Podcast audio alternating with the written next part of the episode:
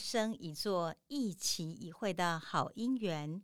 这就是台南的好职人。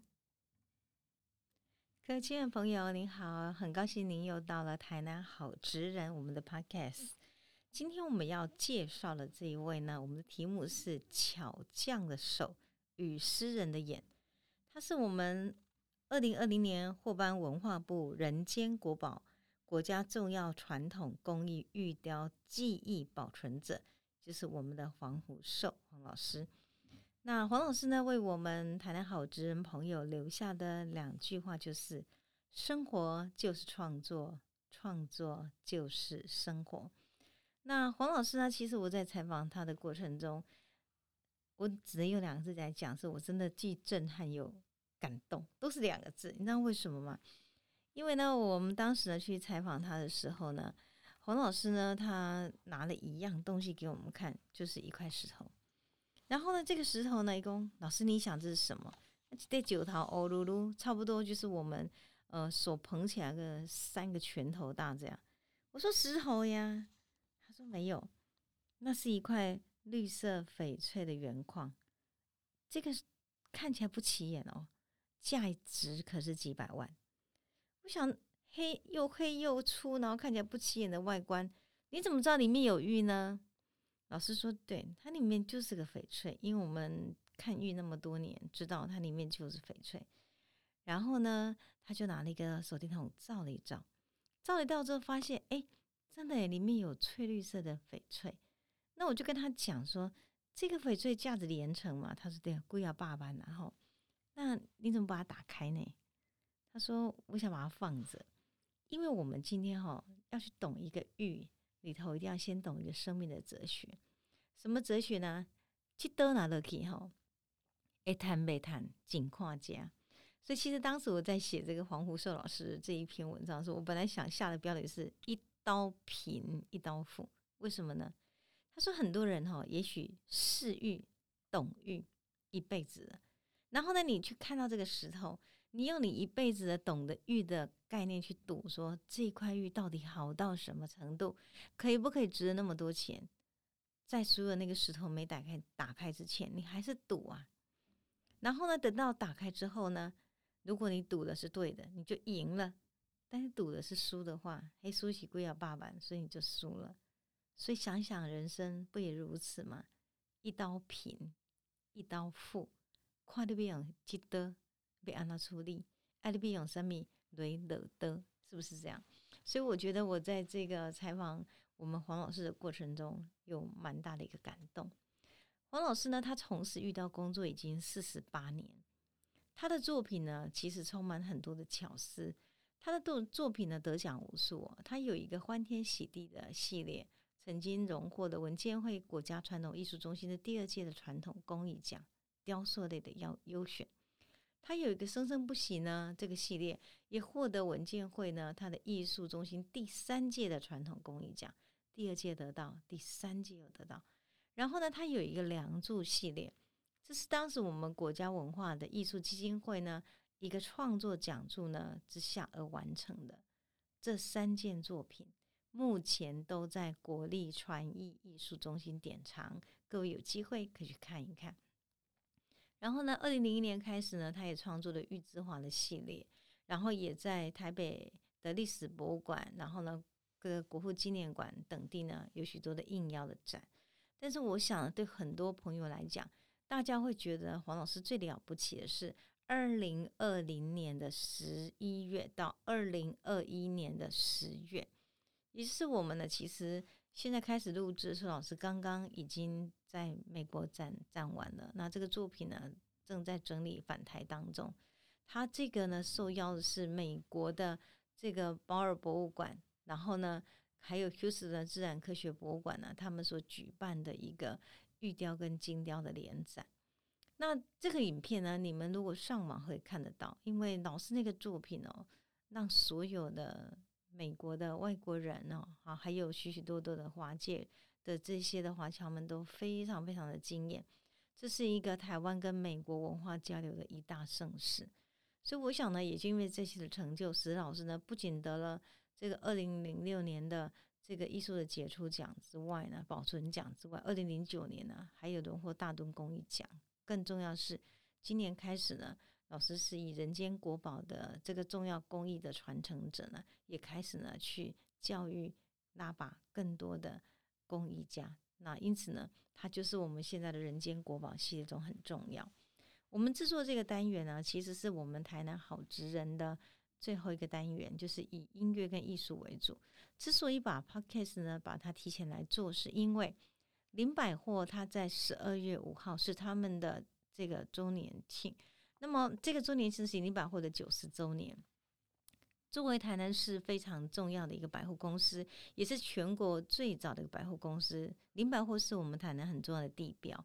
所以每年他们都跟我们的地方做结合来做他们的周年庆，不管是游行或他的一个纪念展。那这一次呢，因为呃已经举办那么多年的游行，今年疫情的期间没有办法举办，所以林百货就非常用心的为我们几位人间国宝做了一个策展。这个策展目前在进行当中，我们也会在这个策展的过程中，不仅是把老师的作品呢分享给各位，然后呢也让。老师可以在林百货有讲座，所以呢，为了这么样的一个从十一月底开始的这个策展，我们就把我们的这个单元呢提前来做，也让大家呢借着认识黄湖社老师呢，然后更进一步去了解我们的人间国宝。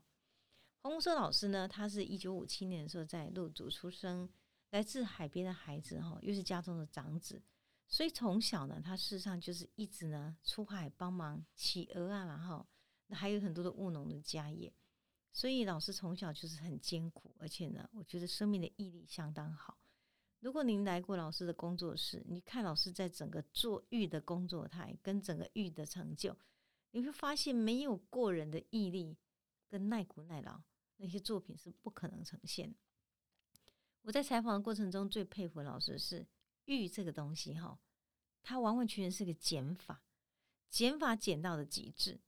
可以把二十几斤的玉玉呢砍到剩下三斤，然后这中间要多少的舍啊？所以呢，玉却是我们生命中最好的修行才能够成就的。那老师呢，他会学玉的路途是从他入主国中毕业之后开始，因为呢，他觉得当时的高中没有考好，想要去筹措继续升高中的补习费。那穷苦家的孩子呢，就觉得爱咖喱怕饼啊。所以他就先到台北的玉石店呢，去加工厂里面当学徒。那他刚开始呢，去当学徒的时候呢，是抱着想要赚学费。后来发现他对玉好喜欢哦，所以当时呢，他在这个当学徒的时候呢，他就开始会去捡人家剩下的不要那种残残片哦，开始去刻那个蛮有创意的这种玉雕。然后呢，慢慢他就觉得要去设计，那我就必须要有个设计概念啊。于是他就放弃去读一般的高中，他决定进入道江职校的夜间部，增强他自己的美术能力。因为有美术设计的能力的话，他能够把那些边料啦、废材啊注入设计的概念，然后创意的雕刻。他就这样默默的捡的那个废材、不要的材料，默默掉。直到有一天，老板发现他的专这个天赋，诶，觉得真的很好。而且呢，后来他的东西，许多的顾客也很买单。所以呢，老板就把他提升为专职的师傅。因为老板这样的赏识，那带他们囡仔的喜安尼啦，让他给五个人好请，那都要看怕扁，所以他就一直一直创作，而且他的玉雕呢屡见新意。因为这样缘故呢，他的这种不管是人物雕像啦，或者动物雕像呢，就因此呢就不落俗套。在玉雕界呢，慢慢有人就会到加工厂里面跟他讲说：啊，我这个玉呢要指定。黄福寿来做这个雕刻，也慢慢的闯出一个名堂。那么后来呢，他觉得这个自己呢，在整个玉的雕刻上更上层楼，他必须要多方的学习。他本来呢，想要以师大的美术系作为目标，那后来呢，就是这个目标没有达成，他就转到中华中学的夜间部。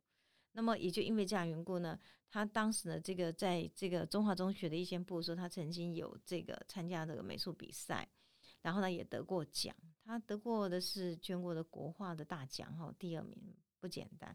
然后把这个基础呢拿来对他自己呢能够进阶到大专院校里头的一个这个基础的时候，他获得最大的一个拓展的研究能量是，他开始呢试图去看展览，研究玉器，在文化流变的当中寻找玉这个元素，他的一种自我创作的语汇。所谓自我创作语汇，就是说他觉得玉这个东西是中国一直很喜欢，中国喜欢玉这个东西很温润的，像君子一样，它有源远流长的一个精神。可是放在现在，玉这个东西，它可能必须要有现代的一个语汇，所以最对于他这个喜欢玉的人来讲，这种自我创作的语汇呢，就相当的重要。所以凭着这股对玉的热爱跟坚持呢，他不断自我学习，终究能够让他的玉呢，摆脱了只是替人家加工，然后呢，去仿效过去的图腾来做，而能够开展到他今天有自己的品牌、自己的创作感。因此，开拓像海一样，我觉得蛮好的玉雕的领域哦。所有你想象到的不可能，他都在创作。所以，如果以我们研究黄老师的作品，大概有两个时期。第一个时期是田园写实的风格。从小在乡下长大，他说我很喜欢观察植物跟昆虫的互动。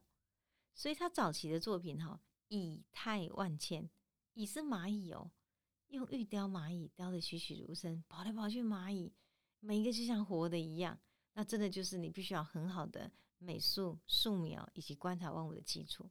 还有呢，他那个春意哈，那个作品里面啊，显现整个田园中的土地生长的感觉，让你觉得即便是一个玉，也能够有生机盎然的景象。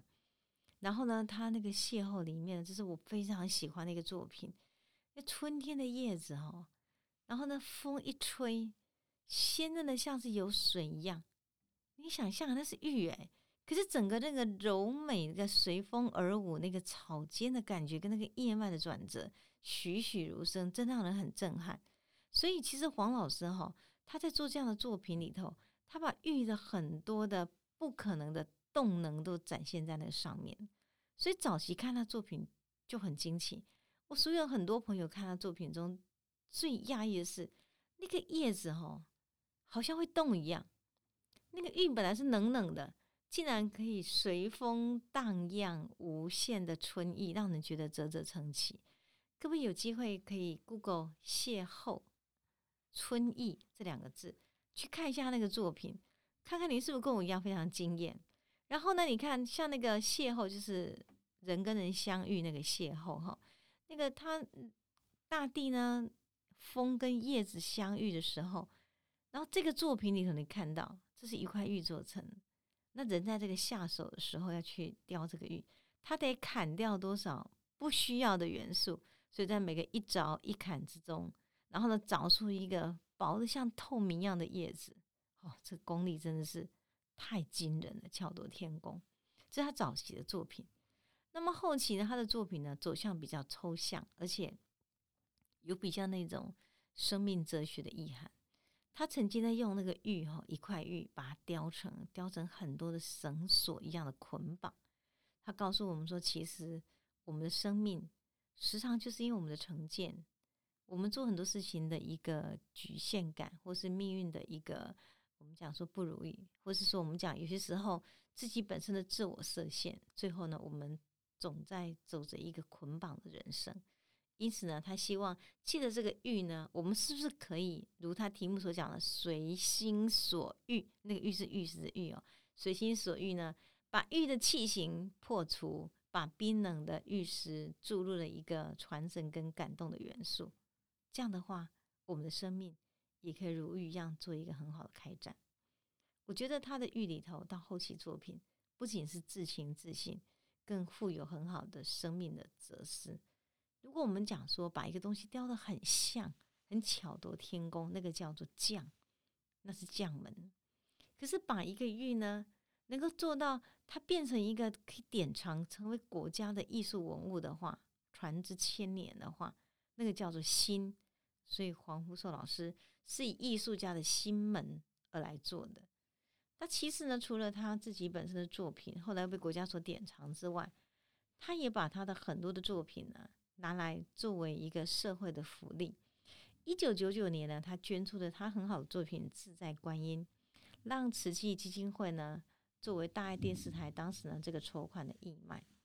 黄胡寿老师说：“把艺术的纯善化成爱心，那个叫做人间有大美，这是个很好的推广，就是如此。”我们如果看黄胡寿老师的作品，我觉得大家会觉得最讶异是，今天呢开始去做玉观玉，然后呢去创作这个玉，有四十八年来，你如何把一个生命中的最好的减法、最精粹的减法，放在一个对玉的艺术品的表现上呢？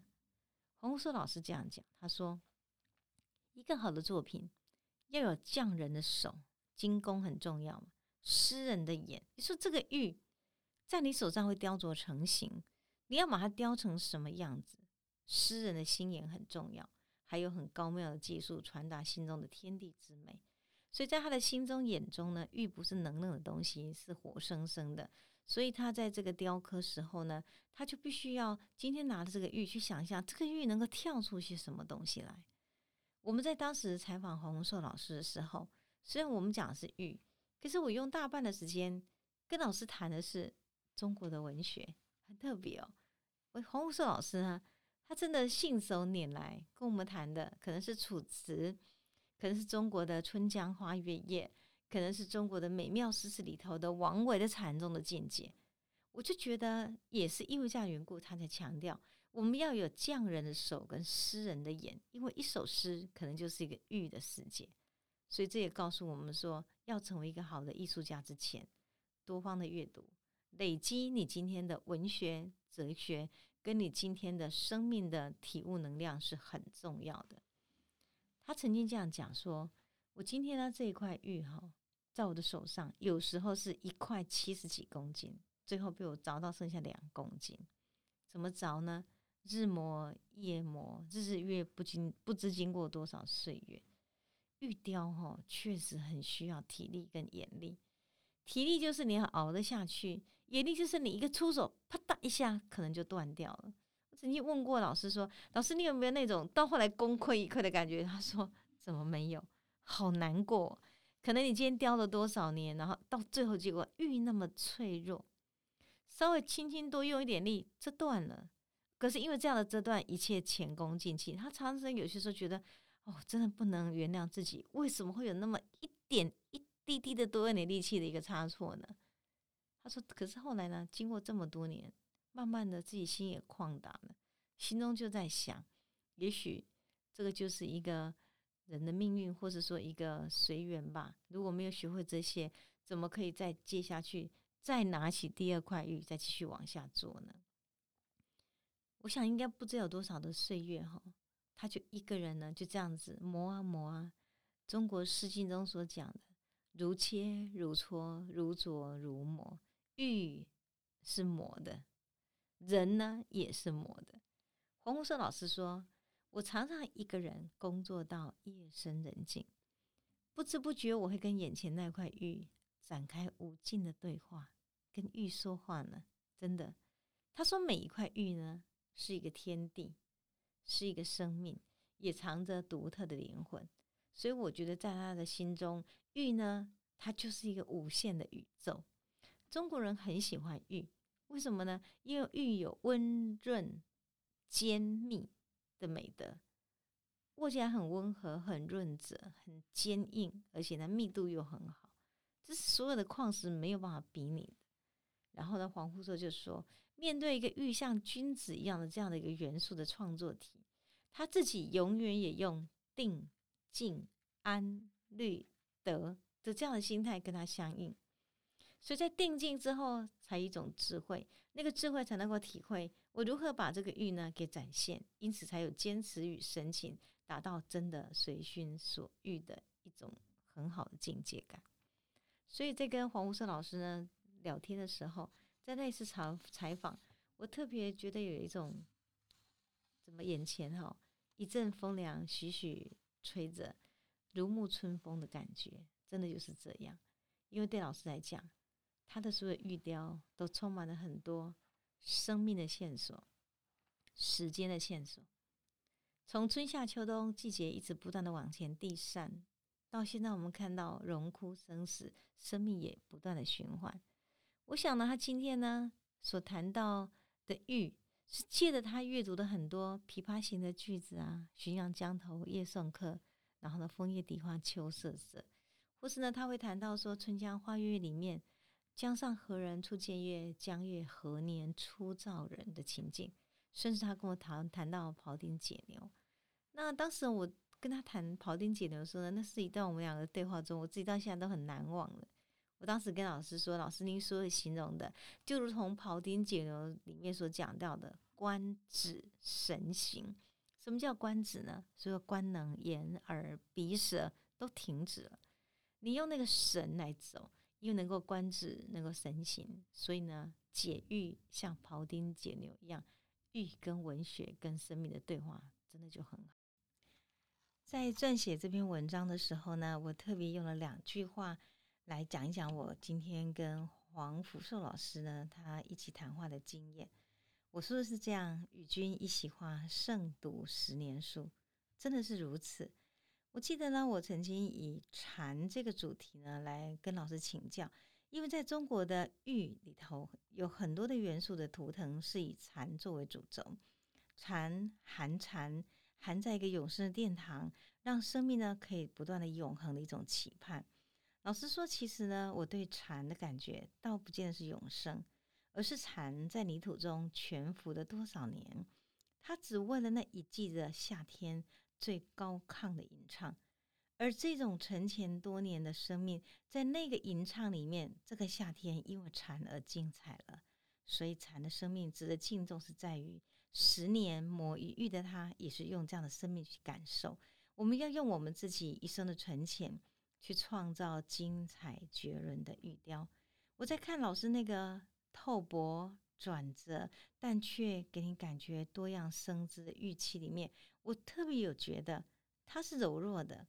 然后呢，它的感觉是单单薄薄的一个玉的一个转折的身躯，婀娜之中却有惊心动魄的撼动。因此，我觉得老师的玉雕就是最精彩的一次一次的禅的咏唱了。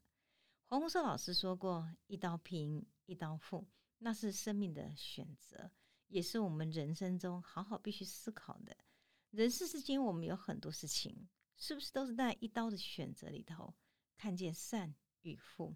在一刀的选择看见圆满与悲剧，在一刀的选择，我们有了无名的执着，或是有智慧的开朗。